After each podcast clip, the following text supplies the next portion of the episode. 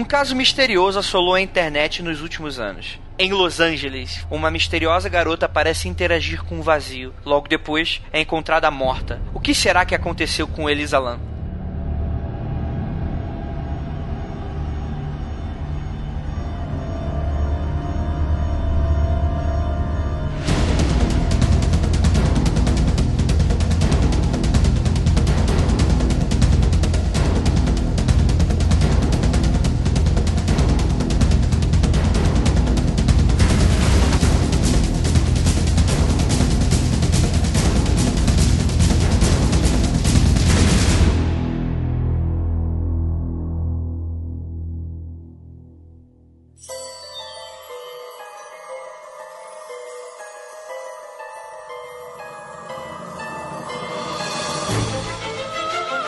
Discos voadores. Fantasmas. Criaturas horripilantes.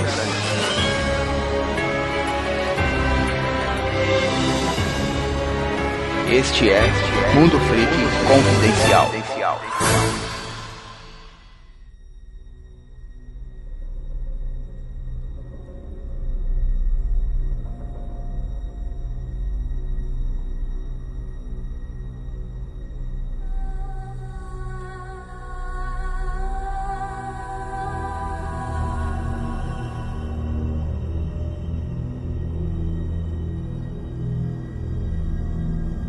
Longos dias e belas noites, queridos ouvintes. Aqui é o investigador Andrei e hoje, galera, a gente vai falar de um dos assuntos, de um dos temas, de um dos casos mais pedidos pelos nossos ouvintes. Inicialmente a gente evitou tocar um pouco nele, principalmente porque a internet foi mergulhada com esse assunto, muita coisa, então eu acho que deu aquela saturada, deu aquela sobrecarregada. Mas eu acho que chegou a hora, galera. Chegou a hora, não tem mais como a gente fugir disso. A gente vai falar do misterioso caso de Elisa Lam. E se você nunca escutou, que bom, cara.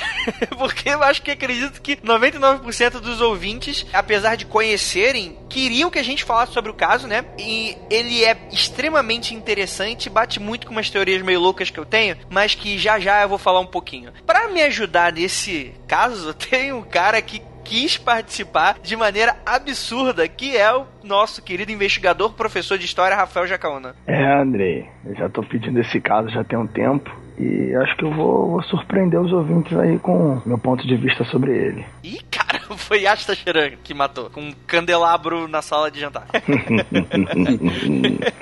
Você verá. Temos aqui também, caraca galera, eu estou extremamente emocionado com esta participação incrível, incrível. Estou lá eu, na minha rede social do tio Mark, né? E vejo um cara que eu sigo, que eu sou extremamente fã dos tempos áureos de podcast, né? Pablo Prime, lá, né? Do ex-downloader, né? Ex-tudo. O cara hoje tá com família, tá com filho, o cara virou pai de família. Só não sei se gosta de suco de laranja. Por favor, se apresenta aí, Pablo. Meu Deus.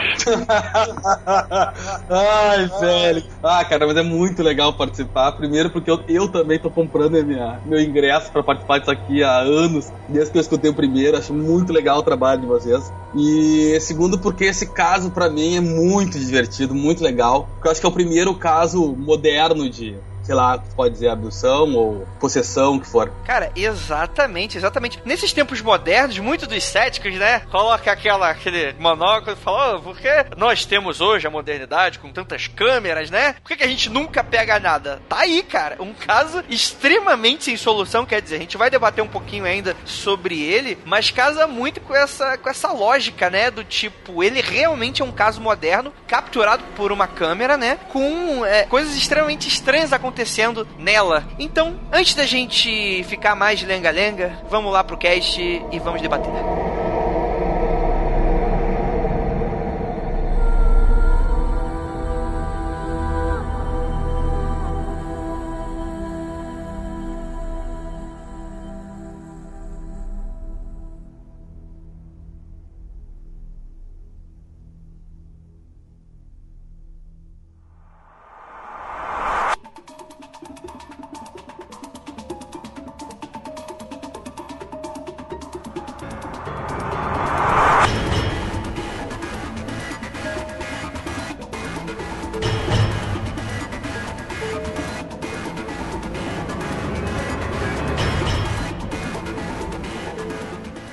De 2013, a estudante canadense Elisa Lam, de 21 anos, viajou sozinha para os Estados Unidos para fazer uma viagem pelo sul da Califórnia. Ela havia planejado para visitar as cidades de San Diego, Los Angeles, Santa Cruz e São Francisco. E não sei porque eu tô tentando puxar um, um sotaque americano, não sei porquê. Quase que eu mandei um Los Angeles.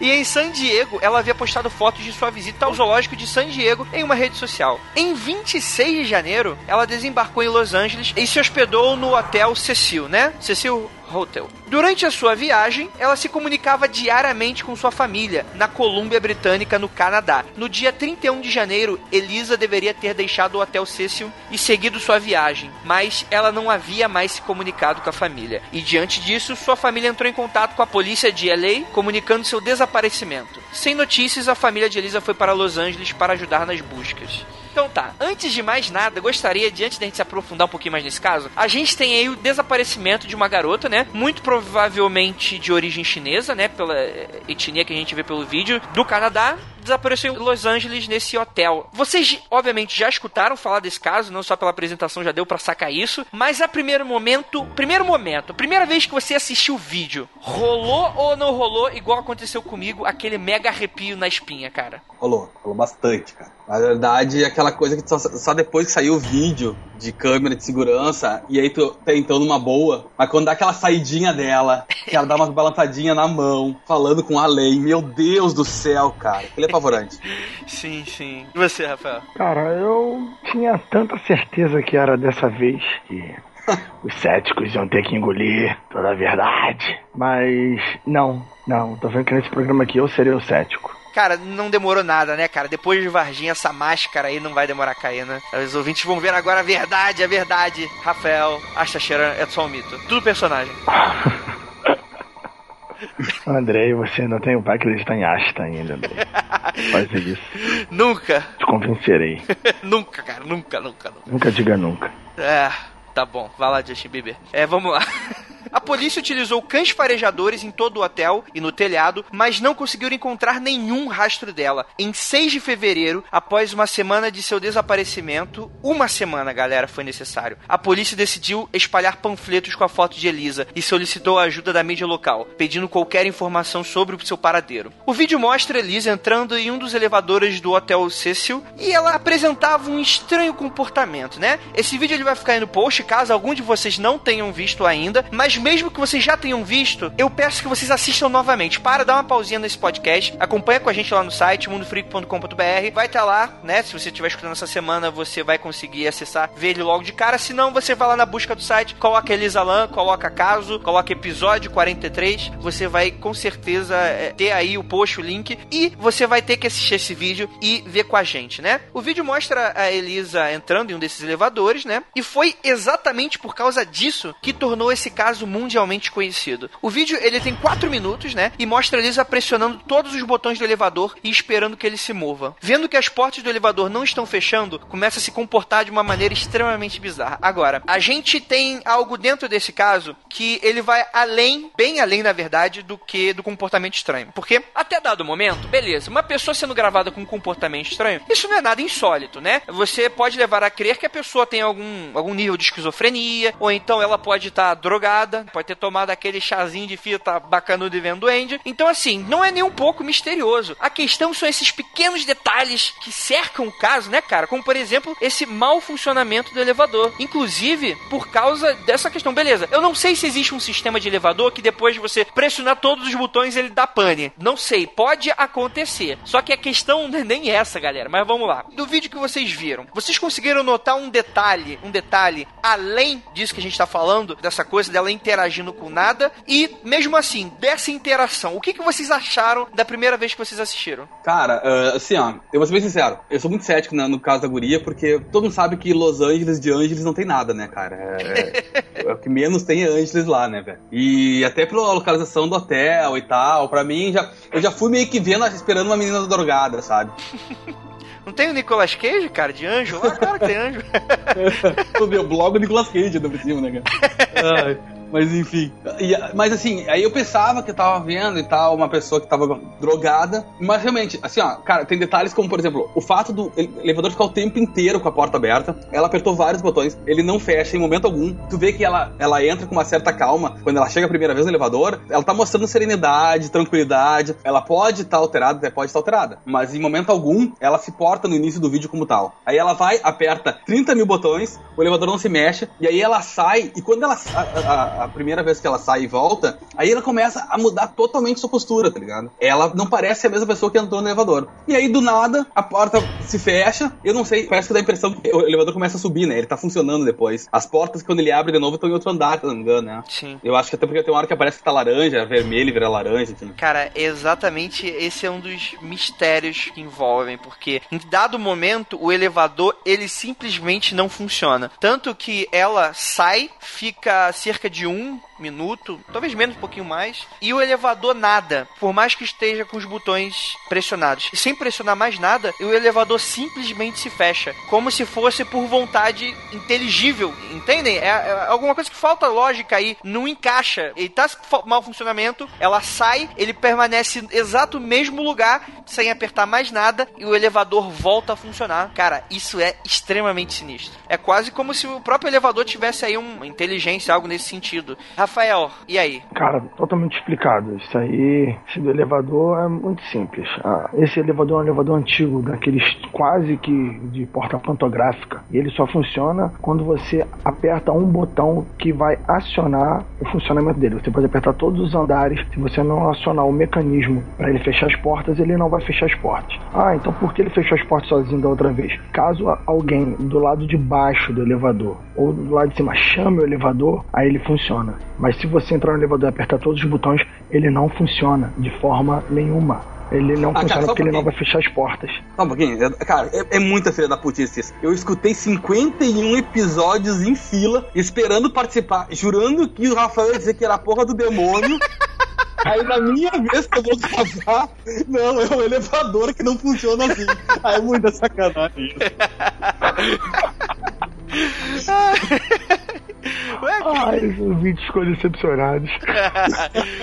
fala, fala, é o demônio. É verdade, é verdade. Mas ó, 1 minuto e 57 segundos, os braços e as mãos de Elisa começam a se mover de um modo estranho, de uma forma até quase não humana. Alguns blogs até sugeriram, apesar de que eu acho que isso já tá indo um pouco além do que realmente está no vídeo. E parecendo que ela estava falando com alguém. Não, ela realmente estava. E o engraçado era que ela estava falando em uma direção que parece que a gente não tá vendo com quem ela tá falando. E isso foi algo que me inculcou muito minha cabeça durante a duração do vídeo, que são esses pequenos detalhezinhos, né? Quando ela começa a falar, ela fala olhando para frente, como se fosse alguém de frente pro elevador. Principalmente quando ela tá movendo as mãos assim e conversando, minuto, dois minutos mais ou menos assim. Ela tá conversando como se tivesse alguém em frente à porta do elevador, só que ela tá de lado. Então você não sabe se alguém está próximo ou distante. Se estiver distante e for realmente uma pessoa, não dá para saber saber. Não dá para saber se ela realmente interagiu com algo, né? Não sobrenatural. Provavelmente ela tá falando com alguém. Alguém, um ser humano, não um demônio.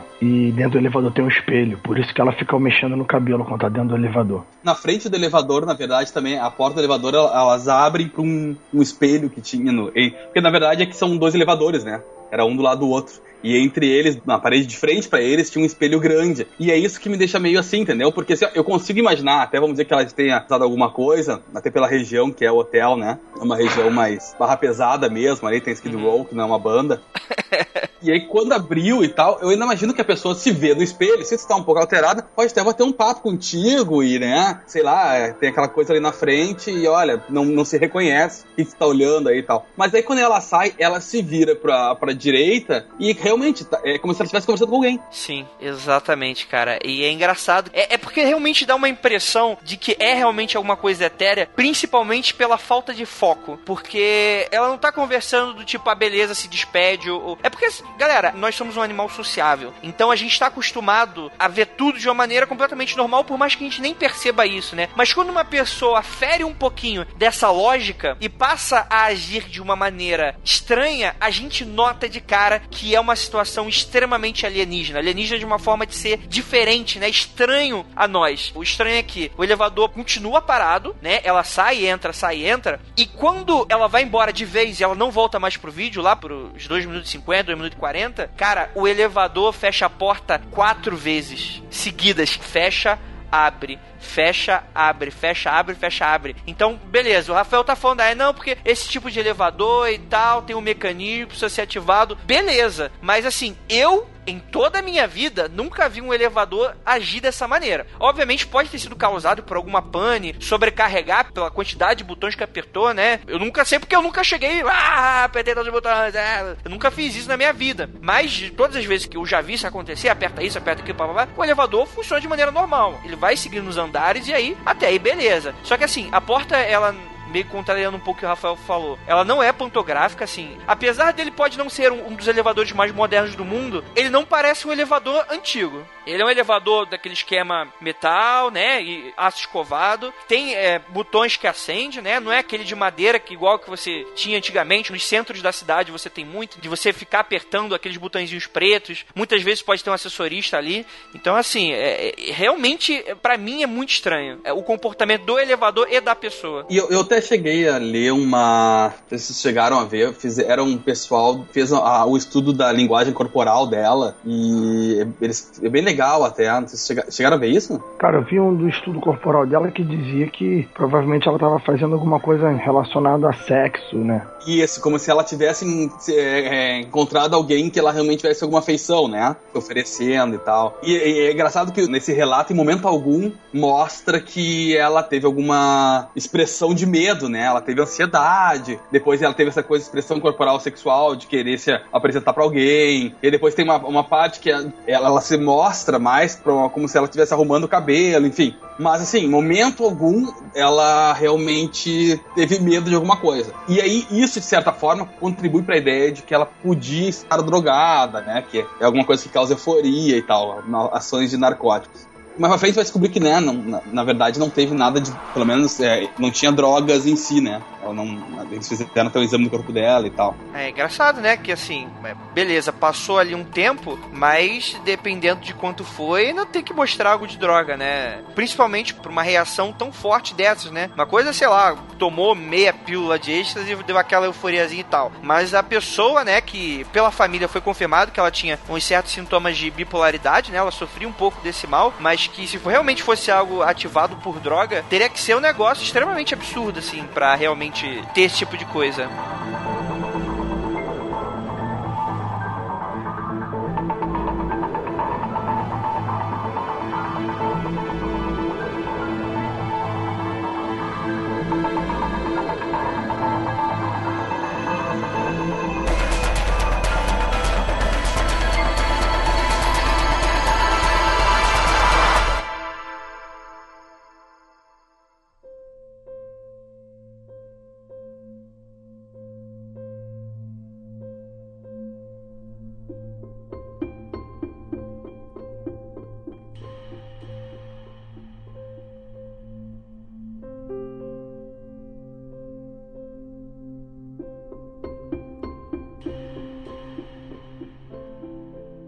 Especialistas que assistiram os vídeos, né, alguns deles alegam que poderia ser êxtase, mas a família confirmou que é bipolar, né? Isso aí a gente já falou até então. Enquanto os dias se passavam e as buscas de Elisa seguiam, alguns hóspedes do hotel começaram a reclamar da baixa pressão da água e também sobre uma coloração e odor incomum. Caraca, isso deve ter sido um inferno inacreditável, cara. Imagina. Cara, eu processo o hotel na hora, cara. E o demônio junto, porque com certeza foi o demônio, tá? Não tem o Rafael, mas vou ter que falar aqui agora que é o demônio.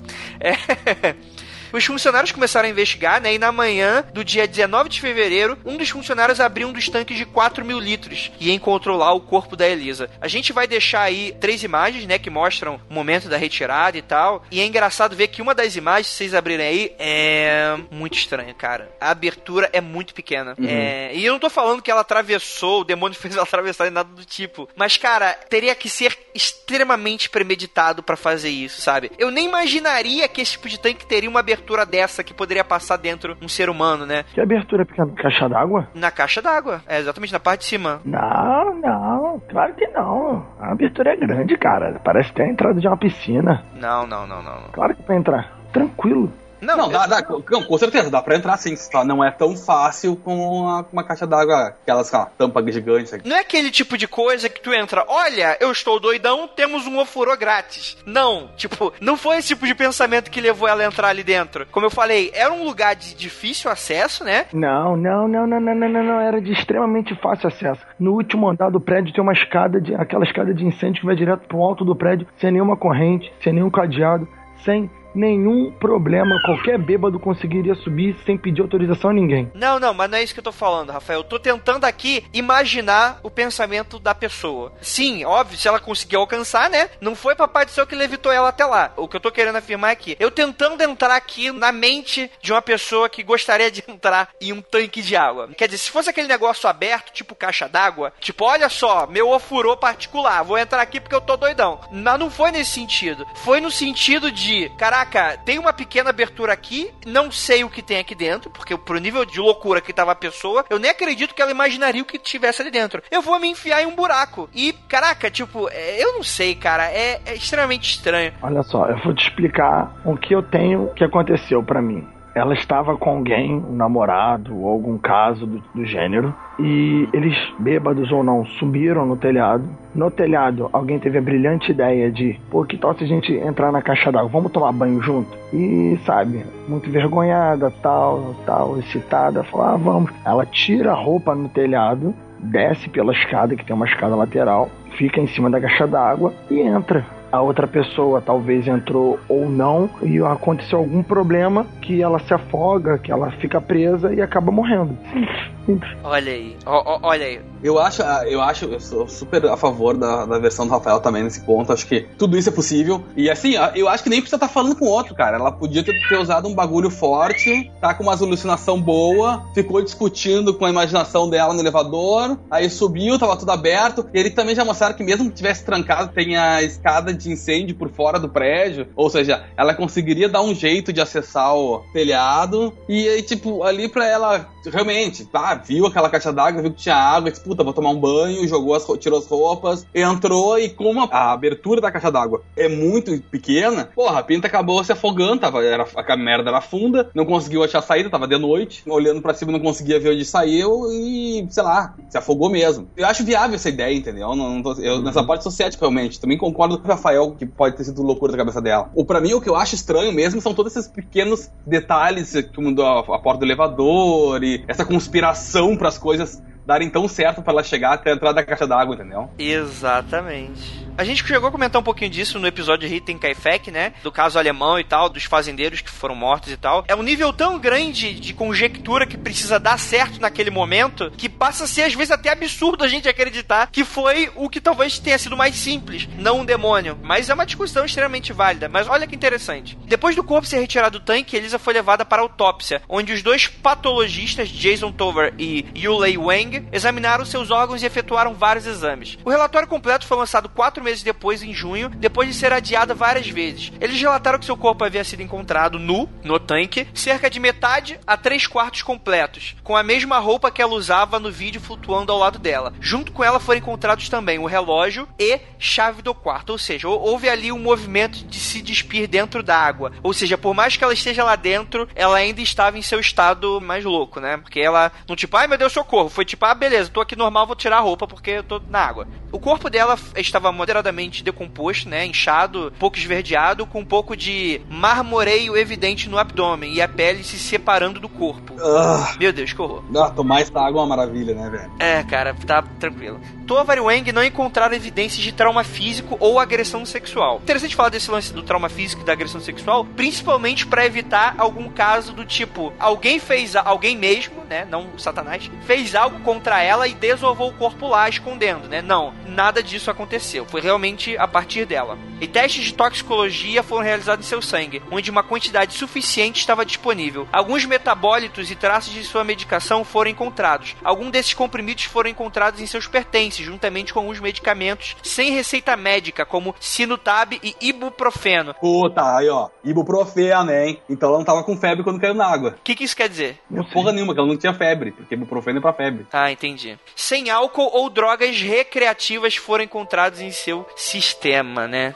Causa da morte foi dada como afogamento acidental com um fator significativo de seu transtorno bipolar. Só que até aí existem algumas particularidades não resolvidas ainda. Isso entra um pouco em contraste do que a gente está conversando aqui com o Rafael nesse momento. Mesmo sabendo da causa da morte, o motivo ou como isso acabou acontecendo não foi resolvido, visto que a porta que levava ao telhado era chaveada e se alguém tentasse arrombá-la, um alarme dispararia. No entanto, a escada de incêndio do hotel poderia ter lhe permitido ignorar essas medidas de segurança segurança se ela ou alguém que poderia ter acompanhado até lá tinha conhecimento dela. Qualquer pessoa que olhe do lado de fora do prédio tem um conhecimento da escada de emergência. É só ir lá e, Afinal, é uma escada de emergência, não é um, uma entrada secreta da passagem do céu.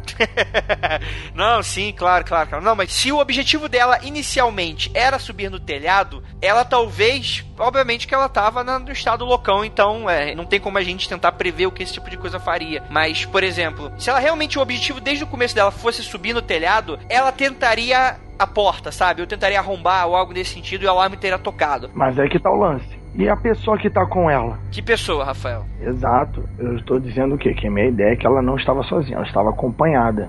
A gente não sabe com quem estava e qual era o estado da pessoa. A pessoa pode ter induzido ela a subir, ou que estado é esse loucão que ela não poderia ter o mínimo de pensamento de vou pela escada de emergência direto, papum.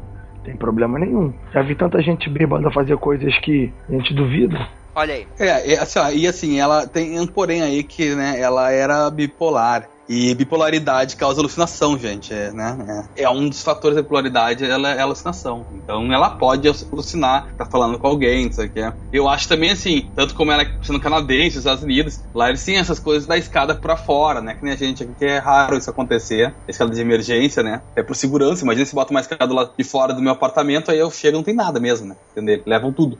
Mas enfim, Lá é mais comum. Então, nisso é dispensar. Mas eu ainda penso o seguinte: eu não sei como é que é. é eu vi uma imagem do, do hotel, tá? Por fora, onde aparece a escada de emergência na fachada dele. E, sei lá, me parece, eu não consigo imaginar onde é que tá aquela escada. Eu fico imaginando que tem quarto ali, eu não sei, entendeu? Se dá pra um corredor, pra um não sei o quê. Se aquilo simplesmente passa por todos os apartamentos daquele andar. Não sei. Eu não sei se realmente é uma coisa difícil acessar aquilo, entendeu? Até imagino que não pode ser uma coisa muito difícil, porque, afinal, uma escada de emergência, né, cara? Você não pode obstruir uma coisa dessas por causa aconteça alguma merda. Exatamente. Então, acho que talvez não seja tão difícil dela acessar isso por fora, ou o terraço. Exatamente, cara. E é, é, engraçado que, além dessa questão de como ela teria chegado no telhado, outras questões também foram levantadas. Como, por exemplo, inclusive isso pela própria polícia, né? Como ela poderia alcançar o topo do tanque sem escada, já que o funcionário que encontrou o corpo dela havia levado a escada e não há acesso fixo para alguém subir, né? E as próprias entradas do tanque eram protegidas também, de maneira pesada pelas tampas, que seriam quase que impossível alguém fechá-la por dentro, né? Que estava realmente teria acontecido. Elas estavam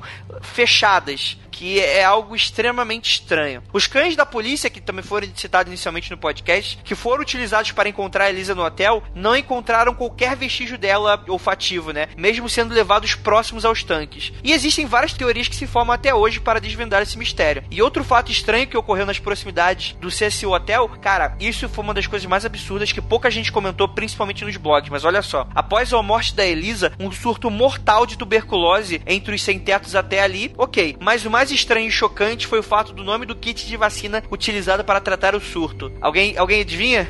Lan Elisa Kit. Ah, mas foi depois ou foi antes? Foi depois, depois. Administrado num pessoal sem teto que estava em volta ali do hotel. Isso, é, isso realmente é de, de... Cara, é, é, um a mais, né? Que pouca gente tava esperando, olha aí, o plot twist. Não, mas é que tá. É, é a mais de quê? De demônio que dá vacina nas pessoas? Não, não. É interessante, né? Que muita gente, como a gente tava comentando aqui, isso dá muito pano pra manga, tipo, conspiratório, sabe? E se, sei lá, por exemplo, alguém, alguém vai mandar uma dessas, tá? Eu não, não tô falando que eu acredito nisso. Mas estavam testando ali já alguma doença e ninguém tava sabendo. Puta merda, cara. Isso é bagulho militar, hein? Hã? Olha aí. Eu não tinha pensado nisso. Olha aí, e claro, né, os cachorros não acharam, né? Tô fazendo aqui aspas nas mãos. Óbvio que os cachorros não acharam, porque talvez deveria não achar, né? Deixa o pessoal beber água, deixa essa porra se contaminar toda e vamos ver o que, que vai acontecer. Depois acha e beleza. Pra não falar que foi o demônio, porque o governo não gosta de que acha que é o demônio ou que é ET. Mas não sei, né? É, um, é, um, é uma forma da gente tentar interpretar. Sim, vai que a merda espalha, aí tu tem que criar uma vacina pra conseguir conter, porque, né? Teve uma maluca canadense que saiu que nem uma louca tomando banho de madrugada. E aí, pra tu conter, tu tem que espalhar isso no pessoal. Cara, isso faz bastante sentido, hein? E aí? Não entendi. cara, Rafael, eu te amo, cara. Eu não entendi, ué. eu vou. Não entendi. O que, que tem a ver a morte da mulher, o mendigo tomando vacina? Não, não entendi. E o mendigo Aquilo, morrendo cara, de tuberculose. Olha só, uma vacina pra tuberculose que leva o nome da desgraçada, que foi dada Hum. depois da morte dela. Hum. Pô, mas leva o mesmo nome, cara. Não é muito Cara, tem um coincidência. montão de remédio aí que ganha homenagem de quem fez, deram homenagem da mulher que morreu, ué. Ai, Rafael, você está sendo extremamente ingênuo com esse óbvio caso, óbvio caso de forças militares testando a população. Isto é uma ilegalidade, é um crime. Estamos sendo controlados, a Globo mente fora Dilma, e é isso aí. Show de bola. Que população, mendigo? Mas assim, o interessante também é que o próprio Hotel Cecil, ele é cercado de mistérios, né? Construído em 1920 com a intenção de ser um hotel para viajantes ou empresários que passariam apenas uma ou duas noites na cidade, o hotel foi rapidamente ofuscado por vários outros hotéis glamurosos, né? Localizado próximo do infame Skid Row, né? O hotel começou a alugar os quartos a longo prazo por preços absurdamente baixos, coisa que acabou chamando a atenção de diversos desordeiros. A reputação do hotel rapidamente passou a ser de indecente e mórbido quando se tornou notório devido ao grande número de suicídios e homicídios. Assim, como a instalação para famosos assassinos em série, parte de sua história sórdida envolve dois assassinos deles, Richard Ramirez e Jack Underweger. Caraca, Ra- Ramirez foi muito escroto. Richard Ramirez, tá? Caraca, Ramirez falou Ramirez. É, pois é, cara, tá foda. Agora no Corredor da Morte, Ramirez, apelidado de The Night Stalker, viveu no Cecil Hotel em 1985, em um dos andares superiores. Ele pagava em torno de 14 dólares por noite. E como o hotel estava cheio de viajantes, passou desapercebido como ele perseguiu e matou 13 mulheres. Richard Shave disse: ele jogava as suas roupas ensanguentadas na lixeira no final da noite e retornava ao hotel pela porta dos fundos. Jack Underweger era um jornalista que cobriu os crimes em Los Angeles para uma revista austríaca em 91. Acreditávamos que ele viveu no Cecil em homenagem a Ramirez, disse Chave. Ele foi acusado de matar três prostitutas em Las Vegas, Las Vegas, em Los Angeles, enquanto ainda era um, um hóspede em Cecil. Durante os anos de 50 e 60, o hotel era conhecido como lugar em que as pessoas iam para cometer suicídio, se jogando de uma de suas janelas. Helen Gurney, de 50 anos, pulou de uma janela do sétimo andar do Cecil Hotel, caindo em cima de seu letreiro, em 22 de outubro de 54. Julia Moore pulou da janela de seu quarto do oitavo andar, em 11 de fevereiro de 1962. Pauline Otton, 27, pulou de uma janela no nono, após uma discussão com seu ex-marido. Em 12 de outubro de 62, Pauline caiu sobre Jorge Giannini, 65 anos, que estava andando na calçada, a 90 metros abaixo de onde ela havia saltado. Ambos morreram instantaneamente. Ocorreu também o assassinato de um dos moradores do Cecil, Osgood Pigeon Gould, um operador de telemarketing aposentado conhecido por proteger e alimentar os pombos em um parque nas proximidades. Foi encontrado morto em seu quarto e teve seus objetos furtados em 4 de junho de 64. Ele havia sido esfaqueado, estrangulado e estuprado. O crime até hoje encontra-se sem solução. Cara, quem achava até agora que era o demônio teve a certeza nesse exato momento. É, Rafael, fala. Fala que, fala que é, é tudo coincidência. Que as pessoas simplesmente tropeçaram e caíam. Tudo coincidência. Ah, puta que pariu, cara. Porra, até eu tô acreditando nisso já, cara. Cara, é mais fácil os outros terem sido o demônio do que o da Elisa. Ah, tá Entendeu? bom. Porque ah, o cara da Elisa, cara, o cara da Elisa é aquela merda, né? Entendeu? Eu já descobri o que que é, então morreu, morreu, coitadinha da menina, né? Coitada dela, mas não foi o demônio. O demônio, quando age, cara, age de forma diferente, age assim não. Porra, eu tô falando, eu sou especialista no assunto, né? O que eu tô falando, velho? Agora, esses outros casos, por exemplo, tiveram histórias, né, como o Andrei citou algumas, muito mais estranhas do que a da Elisa. Pessoas que, que morreram no hotel sem nenhum motivo aparente, sem nenhuma tipo de droga, simplesmente se mataram sem um motivo como ilusão, sem nada, sabe? E ninguém sabe justamente de nada e investigaram e não acharam absolutamente nada. Da Elisa tem indícios, ao contrário, tem indícios que foi simplesmente um, um suicídio acidental, vamos dizer assim. Ela se afogou acidentalmente dentro do lugar. Não tem muito o que pensar. Pelo menos depois que eu via uma investigação de um chinês e tal, trazendo essas respostas, eu fiquei com isso na cabeça. Falei, pô, isso aí é. Ela só morreu, cara. Infelizmente eu queria que fosse o espírito das trevas, mas não vai ser dessa vez, não. Olha, olha, olha, essa é a verdadeira face do Rafael sendo mostrada aqui, ao vivo.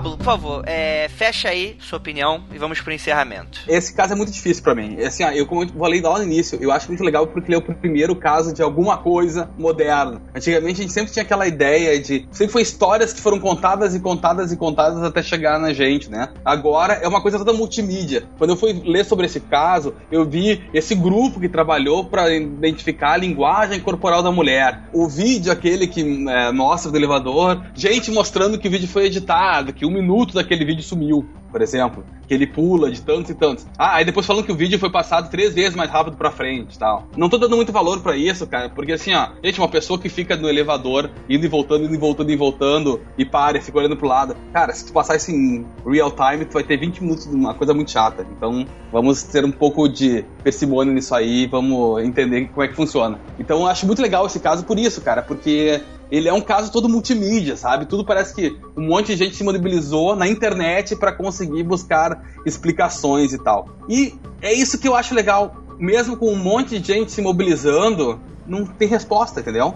É, eu, sou, eu sou uma pessoa muito cética nas coisas. Eu acho que tudo tem uma resposta. Se em algum ponto não existe uma explicação lógica para aquilo, então aquilo é real, entendeu? Esse é o pensamento. Eu vou tentar conseguir uma explicação. Não conseguir, porra, então realmente aquilo é a resposta. E é isso que eu tô te falando. Nesse caso, cara, fizeram linguagem corporal, veio a família falando que ela era bipolar, tem o Rafael que é o cara mais believer dizendo que não é. Então tem um monte de explicação para as coisas e mesmo assim parece que falta alguma coisa, entendeu? Falta uma resposta final, uma coisa que diga realmente, velho, é a bipolaridade dela que matou. Ou cara, uma possessão. Então, na explicação mais lógica para mim é que alguma coisa muito estranha aconteceu e tem alguma coisa aí de, a, além de tudo isso, alguma coisa sem explicação, sem resposta, uma coisa sobrenatural, vamos dizer assim, para explicar coisas bestas como elevador que abria e fechava, ela discutindo por um lado que não tinha espelho, não tinha nada. E o fato por ele não ter tirado toda a roupa pra lá dentro da, da caixa d'água, sabe? Não, cara, mas ela tirar toda a roupa pra lá dentro da caixa d'água é a coisa mais lógica. Ela quer tomar banho, sabe? E ela tá tão consciente que ela tirou toda a roupa pra tomar banho. Não, cara, eu não acho que ela tenha isso tomado banho. Na verdade, eu acho que ela entrou ali sem saber que era água. E quando viu, até porque a roupa dela não tava tirada do lado de fora, como se alguém fosse entrar no banho. Ela entrou no buraco quando viu que tinha água. Opa, tem água, vou tomar um banho. E aí tirou dentro. Não, a gente não leu na mesma, nas mesmas fontes, não. O que eu li sobre é que as roupas dela estavam no telhado, como se ela tivesse tirado e entrado. Não, não, ela tava boiando junto com as águas. Telhado, tudo ali tá no telhado junto. Mas foi encontrada do lado de dentro, só que fora do corpo dela, né? Tava do lado de fora, não tava preso ao corpo. O que garante que ela tirou por livre e espontânea vontade, muito provavelmente. Cara, eu vou ser bem sincero. Assim, o vídeo realmente ele dá um frio na espinha foda. Ele é extremamente estranho. Mas é algo que daria se, por exemplo, se eu encontrasse com uma pessoa tendo um ataque psicótico, bipolar, seja lá o que for, desse na minha frente. Começasse a falar com pessoas que não existem. Principalmente porque, dependendo da sua crença, você pode levar a crer que é ou não é alguma coisa sobrenatural ou não. Mas realmente, cara, é aquele negócio que você para e você dá aquele. Uou! O que, que estamos vendo aqui agora? O lance do elevador, por mais que seja ah, explicado, cara, tecnologia é foda, é explicado. Só que é interessante que é, é o seguinte: a tecnologia nunca funciona da maneira como a gente quer. E é engraçado ver que, como pro Rafael falar talvez o óbvio aqui, que acontecia de uma maneira tudo normal, você tem que acreditar em várias pequenas conjunções dentro dessa história para permitir que ela seja realmente natural. E obviamente que seria tão absurdo quanto eu chegar e falar que é o demônio, né? Isso não tem qualquer prova disso, apesar de realmente ser exatamente como a gente vê nos filmes, né? Eu já falei isso em outros podcasts, mas eu, às vezes eu me pergunto, cara, se acontece realmente essas coisas que acontecem no filme e a gente só não sabe porque a gente não tá lá para ver. É, eu já pensei pensaram para se imaginar nisso? Quer dizer, se uma pessoa tem um ataque ali, é invadida pelo demônio, começa a ter um, um surto de um problema parapsicológico ali, só que ela tá sozinha. Cara, ninguém nunca vai descobrir. E ela morreu ou desapareceu e ninguém nunca vai saber o que realmente ocorreu com ela. Qual foi os verdadeiros motivos que levaram a ela é, agir ou estar naquele estado em que ela se encontrou. Então esse é talvez o grande romantismo da gente debater esses casos. É tentar imaginar algo além Óbvio que também a gente tem que colocar os pés no chão, né? Tem uma coisa, né, que me deixa encafifado, digamos, é com quem ela estava conversando eu acho, não descarto a possibilidade de de repente ser um surto psicótico puro, ser um espírito, algo do tipo, mas que ela pode sim ter andado se matado de forma sem querer, isso eu não tenho dúvida. Não tem nenhum mistério a forma que ela pode ter chegado no telhado para mim, a forma que ela pode ter entrado dentro da caixa d'água, para mim é tudo normal. Mas a pessoa que ela estava interagindo não aparece em nenhum momento, né? Isso é um, um ponto de mistério desse caso. Porque com quem eu tava falando? Sozinha? Tava tendo alucinação? Era um espírito? Alguma coisa do gênero? Não sei. Mas pelo que eu li, pelo que pesquisei, pelos vídeos que eu vi, tudo parece que é normal, sim. Mas a pessoa que ela tava conversando ainda é o mistério da história. Cara, eu acho que ainda não dá para descartar totalmente o sobrenatural nesse caso. Vou fazer aqui o papel de alguém que quer acreditar. I, I, I want to believe. I want to believe uhum. em breve, em breve, camisa do Mundo Freak. É.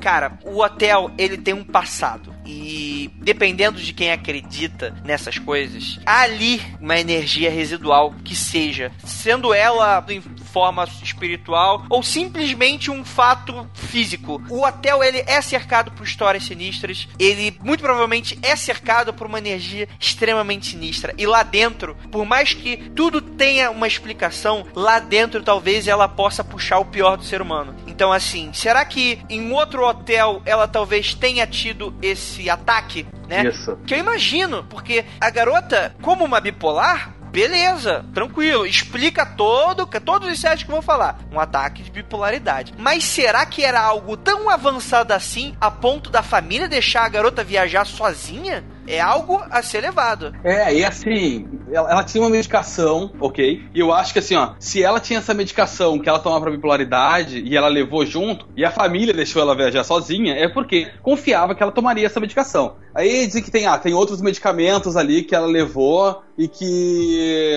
não eram prescritos. Só que assim, ibuprofeno, cara, são medicamentos para gripe para febre, sabe? Não, não é nada absurdo. É, qualquer um consegue comprar na farmácia da vida. Então, eu não consigo ver isso como um grande motivo da bipolaridade dela, sei lá, a ponto de matá-la. Foi exatamente o que você falou. Eu acho que assim, não tô querendo dizer também que o demônio tenha encarnado nela, mas sim, velho, ela tá num ambiente que por si só já é muito sinistro, sabe? Tudo de errado aconteceu ali. Quer dizer, podia ser um estopim, podia ser um, uma fagulha para acender alguma coisa, entendeu? O que, é, o que foi que tu falou, o que é o de pior ali. Exatamente, porque, cara, sério, se eu tenho um filho ou qualquer parente problemático, sério, se eu tenho um avô com Alzheimer, eu não vou deixar o velho viajar para outro país sozinho, cara. Não, não, não, é algo que faça sentido. Então, assim, beleza, ela tinha sintomas, ela era bipolar? Talvez. Mas será que isso já não estava controlado nela a ponto da família dar um voto de confiança depois de ver que ela realmente não estava tendo algum surto? Beleza, ela ter surtado não é sobrenatural. Mas, tendo em vista tudo isso que a gente comentou, será que você, ouvinte, não tem qualquer dúvida de que não tem um pontinho que seja,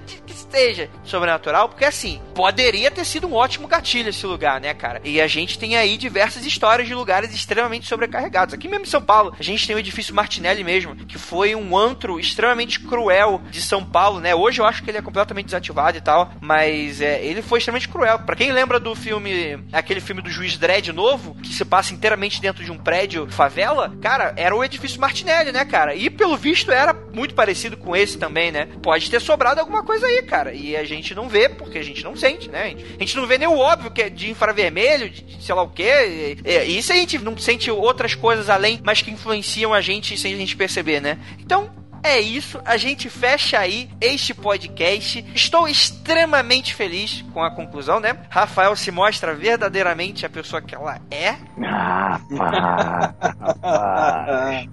que que é isso? Você, você já falei que eu não tenho que acreditar em tudo, cara. Já falei. Aí que tá. Isso só mostra que o, os ouvintes pô, tem que me dar mais crédito quando eu acredito em alguma coisa, entendeu? cara, não, você não vai conseguir. Eu vou te fazer uma promessa aqui. Eu me recuso me recuso a rostear um episódio sobre Asta Cheran. Eu me recuso. não gravarei, não farei sobre. Você é com os ouvintes, então, tu vai resolver com eles. Eles quiserem um episódio, filho. Eles vão dar, vão te convencer. Ai, meu Deus do céu. Vamos finalizando aqui. Então, gostaria de agradecer muitíssimo sua participação, Rafael. Com certeza, com certeza, apesar da sua máscara caída, é sempre um prazer, é sempre um prazer estar aqui com você. Valeu, Andrei. Cara, eu te falei, Andrei. Você fica esperando as coisas. Ainda bem que o camarada aqui, o Pablo, ele tá mais pra acreditar do que pra cético. Porque se fosse o Igor ou outro convidado ou o Léo, ia ficar um programa chatão.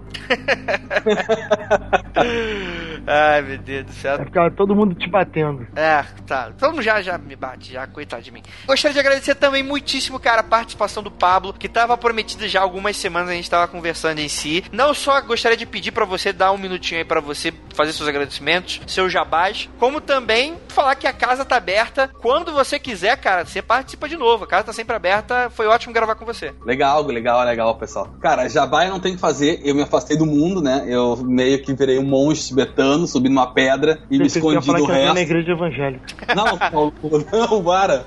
Eu, cara, isso que, eu, isso que é foda, velho. Hoje ainda o André me perguntar, pá, Paulo, só quero falar contigo, vou te falar de um caso, mas eu quero saber, tu é cético ou tu é um believer? Eu disse, cara, eu sou extremamente cético. Nossa, pra mim as coisas tu tem que ter uma explicação e tal. Aí, porra, entrou, vi que o Rafael tinha entrado, puta que do caralho, né, velho? Agora sim o Rafael vai detonar tudo que eu vim falar. Aí o cara, não, velho, é totalmente oposto, tá ligado? No, no, no dia que eu vou gravar, o cara muda totalmente de história. É foda isso, cara. Mas vai, gente, muito, muito legal mesmo. Ah, valeu mesmo pelo convite, espero voltar. Beleza, beleza. Vai voltar sim, vai voltar sim. Também gostaria de agradecer a todo mundo que ficou aqui com a gente. Vamos ficar aqui agora com a leitura de e-mails e comentários. Escutem, tá bom? Galera que não curte, vai um pouquinho mais pra frente, que o episódio ainda não acabou. Mas, pro caso, acabou por aqui. Então, até o próximo episódio, galera.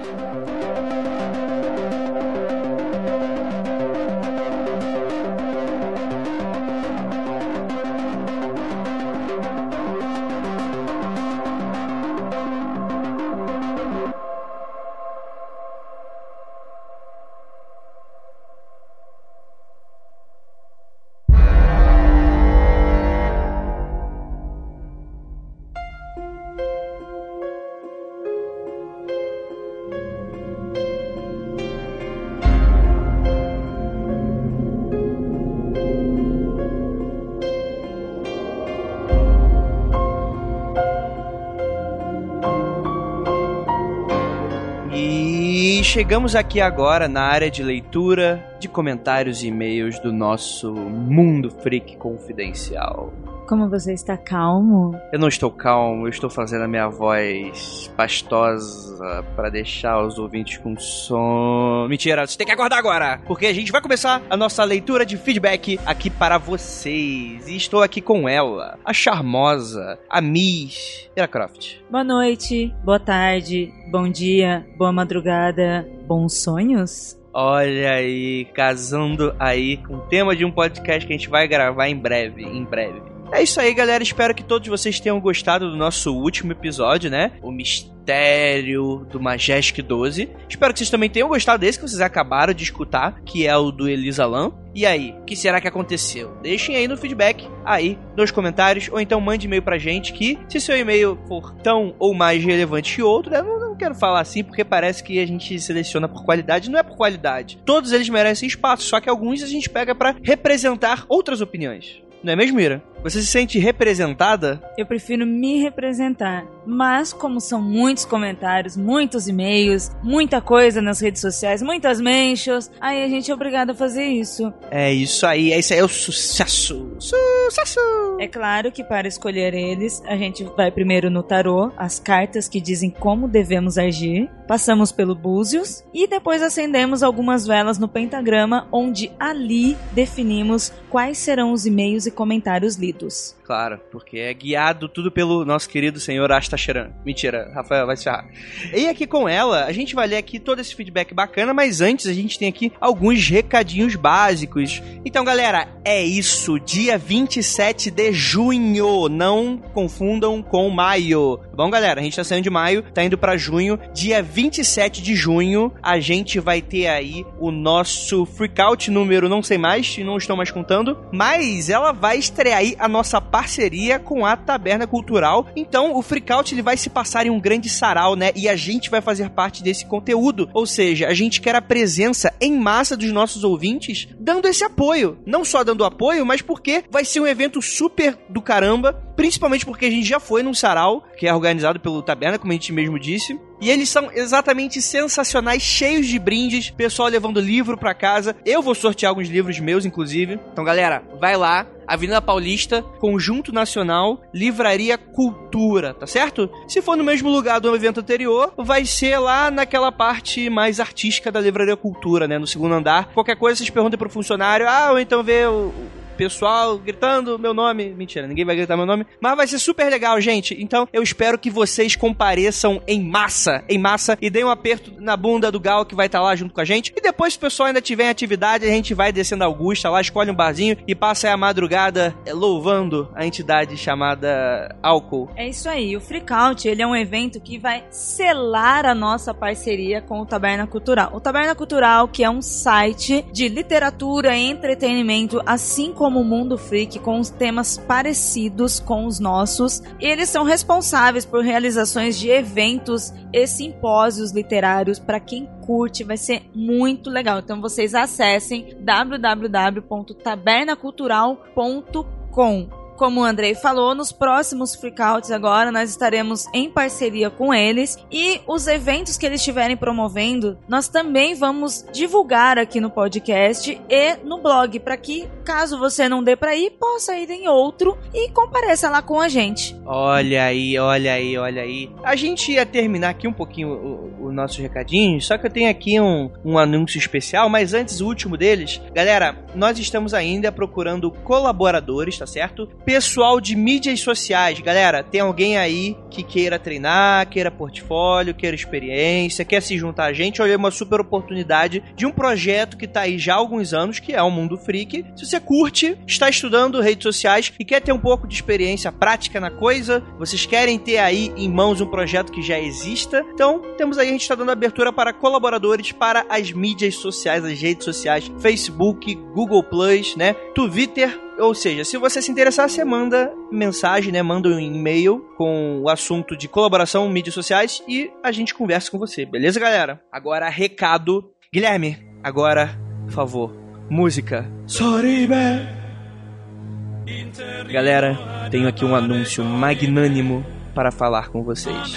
Guardei esse segredo a sete chaves. As sete chaves dos círculos infernais. Porque eu vou finalmente anunciar ainda não vou explicar tanto e tal, é só uma um prequel, né, uma frequência do meu anúncio oficial. Eu vou lançar o meu primeiro livro pelo Catarse. Para quem não conhece, o Catarse, né, é uma iniciativa de crowdfunding, ou seja, a gente vai fazer um projeto acontecer com a ajuda de vocês, que vão escolher se querem investir ou não. Em troca, vocês vão ganhar recompensas. Então, galera, eu vou contar aí, ou pelo menos espero contar com a ajuda de todos vocês para fazer uma campanha excelente no Catarse. As recompensas não vai ser recompensa bunda suja, vai ser aquelas recompensas que você vai querer ter na sua casa, tá certo? Então é isso, galera. Em breve eu vou anunciar mais sobre o que é a história, sobre os personagens, sobre tudo isso. Vão ter episódios especiais, mas fiquem sabendo, em outubro a campanha estará sendo iniciada e eu conto com a ajuda de todos vocês.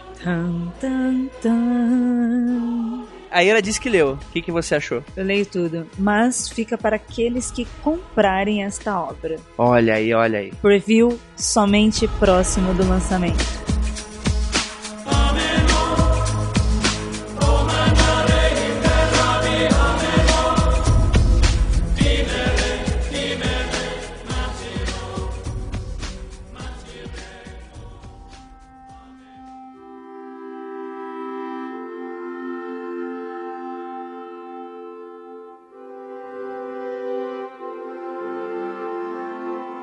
Vamos lá, galera. Vamos agora para a leitura de feedbacks do nosso último podcast, a Iniciativa Majestic 12. Primeiro comentário é o comentário do Marcelo Teixeira. Cara, Marcelo Teixeira, super gente fina, amigo pessoal. Também, não, não sei se continua fazendo podcast, vai ser interessante. Marcelo, se tiver algum projeto, fala com a gente que a gente anuncia por aqui. Mas vamos lá, o comentário dele é o seguinte: Fala, Andrei. O assunto do podcast dessa semana foi excelente. Teorias da conspiração sempre prendem muito minha atenção. Já li muitos assuntos como da Iniciativa Majestic 12. Não me espantaria se esta iniciativa fosse real. Afinal, o que mais existe no governo de um país são segredos. E eu acredito que sim, tais fatos são escondidos do público geral para evitar uma histeria coletiva. Quase todas as religiões do mundo acreditam que estamos sozinhos no universo. 33% do planeta acredita no criacionismo. A base das famílias são cristãs e essa é a fé. Imagino o que aconteceria com essas pessoas se elas descobrissem que a fé delas é uma mentira mentira. A estrutura desabaria. Aí os fanáticos se uniriam contra o governo por acreditar que este estaria mentindo. E assim teremos o início de uma guerra santa. Ou até algo muito pior. Olhando por esse prisma, eu não censuro os governos por ocultar fatos da população. A massa não está preparada para a verdade, se é que ela realmente existe. Bem, é isso e grande abraço. Sim, agora eu estou imaginando no quarto do Marcelo um altar com um quadro gigante do Asta Sheran e ele esperando que ele volte para a Terra.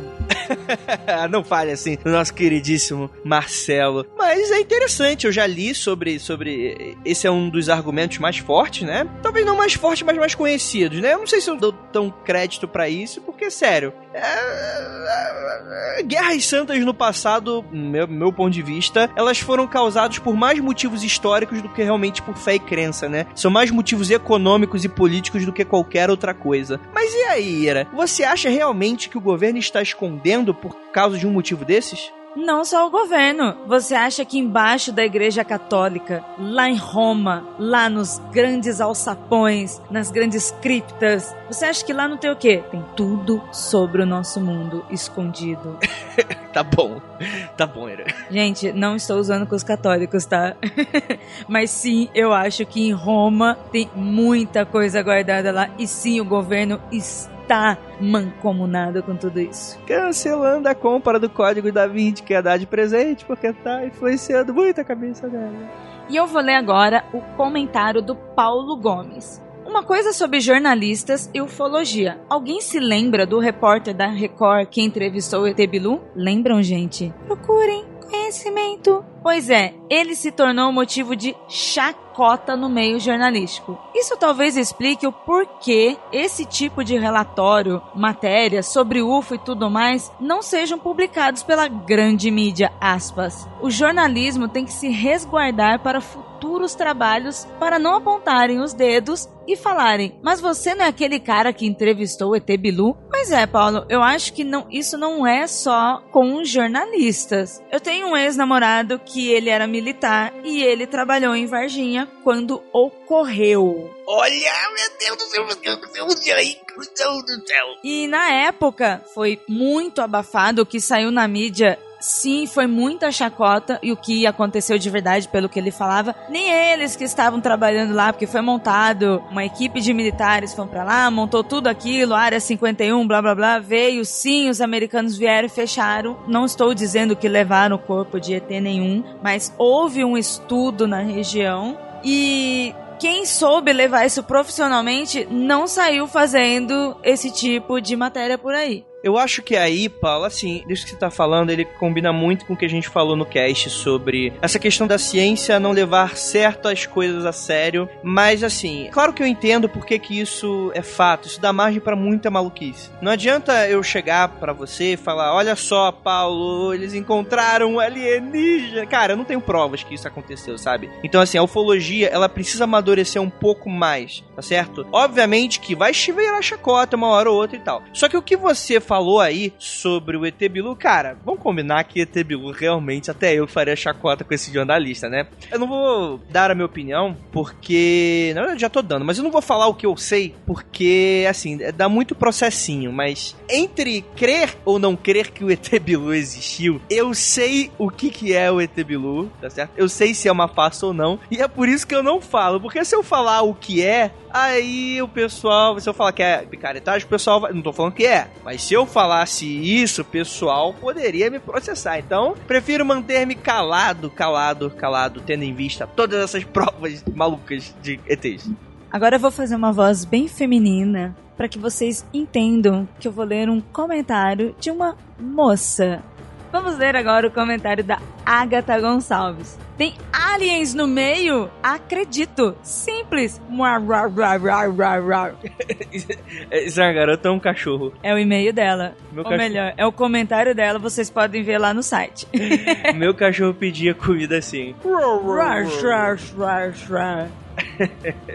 É a risada. Acredito que possa ter existido sim essa iniciativa, ou ainda exista. Pode ter sido criado por viagem, ou pode ter sido criado para estudar realmente algo que tenha caído por aqui. O governo sempre vai esconder as coisas, e o motivo sempre será a de não causar pânico, entre aspas, no mundo. O que eu não entendo, na verdade, é isso de pânico. Acho a coisa mais ridícula, pois é óbvio que não estamos sozinhos. Olha o tamanho dessa galáxia. Tantos planetas que nem imaginamos como seja. Como já disse em algum cast anterior, é muita ignorância do ser humano achar que estamos sozinhos. E Andrei, você vai pro inferno, porque eu concordo com o Rafael. Jua, jua, jua, jua, jua.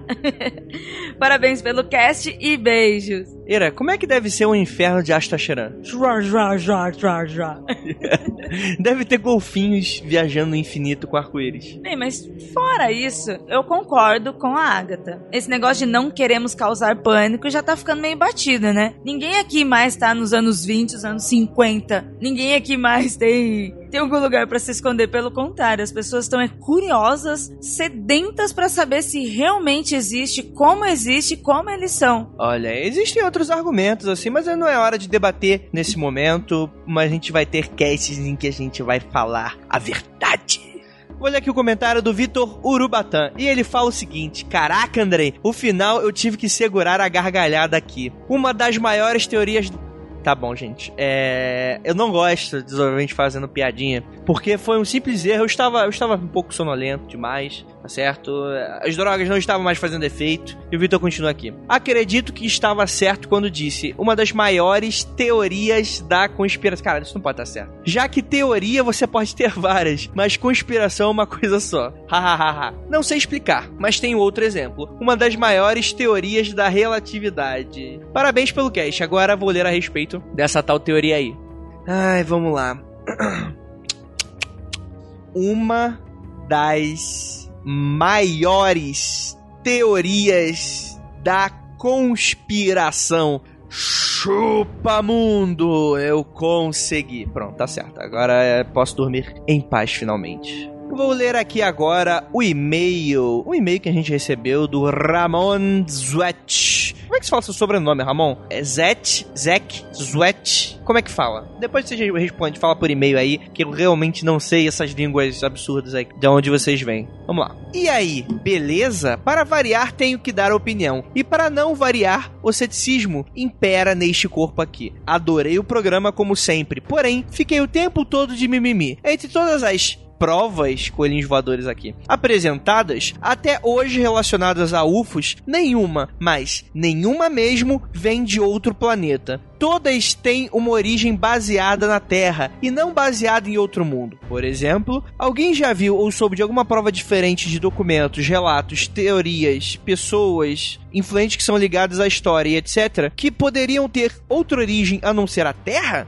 Além de palavras ditas ou escritas, desenhos ou conspirações criadas por pessoas criativas, não existe nada que comprove ou que ligue isso a reais possíveis visitantes. Outra coisa que me incomoda é o fato de ufólogos e believers dizerem que as naves caídas são recolhidas para que a tecnologia não caia na mão da população, sendo que as tecnologias que dizem que foram tiradas das naves são colocadas no mercado para que a população compre. É no mínimo estranho que uma tecnologia que a população não pode ter acesso de jeito nenhum seja vendida em qualquer loja para esta mesma população. Poxa, decidam-se, ou pode cair na mão do povo ou não. Não sei se existem visitantes de outro planeta ou não. A única coisa que tenho total certeza é que o homem nunca chegou nem perto de provar nada. Então fica a minha dúvida até que qualquer prova de outro planeta apareça. Para não fugir do meu costume, vou me manifestar contra a opinião do Rafael. Por que não? Quando ele disse que o assunto extraterrestre tem em qualquer período da história humana caído no esquecimento ou que em algum momento não se tenha dado atenção ao assunto. Claro que em momentos diferentes tiveram focos diferentes. Por exemplo, em tempo de guerra o foco estava mais voltado para possíveis armamentos, ou em tempo de domínios católicos de extraterrestres serem ou não deuses. E assim por diante, cada momento com um interesse diferente. Já que este e-mail está chicante e não tem chance de ser lido, mentira,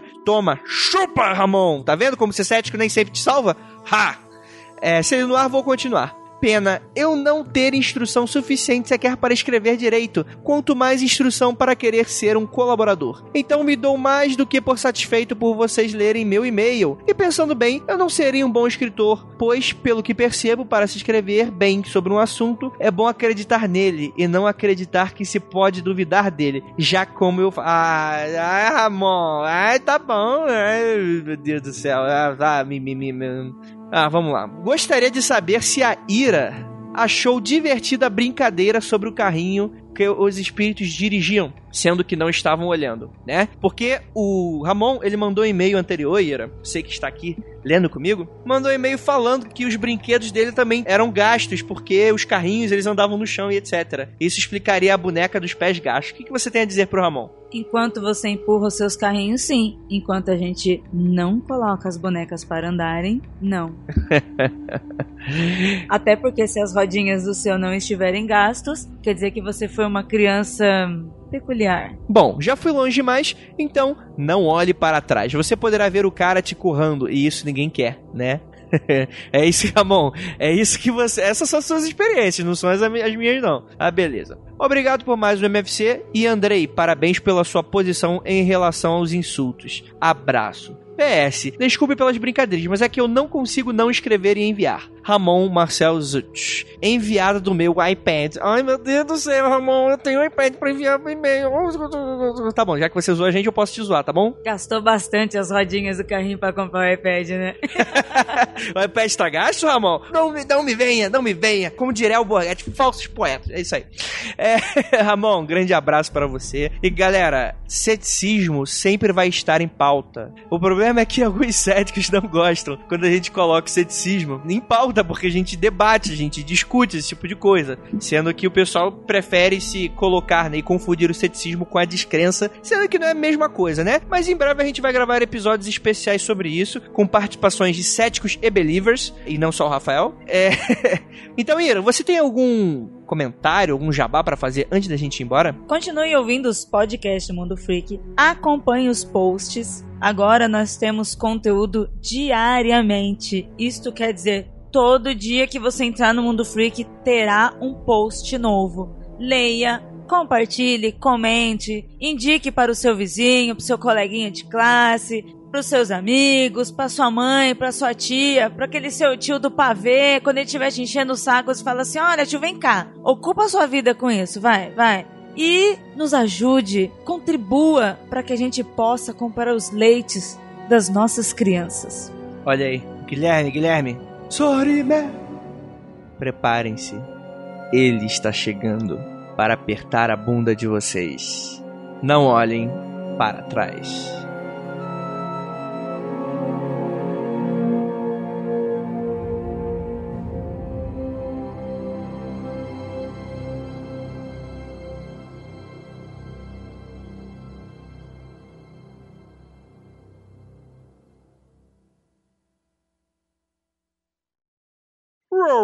Shrek, Shrek, Shrek.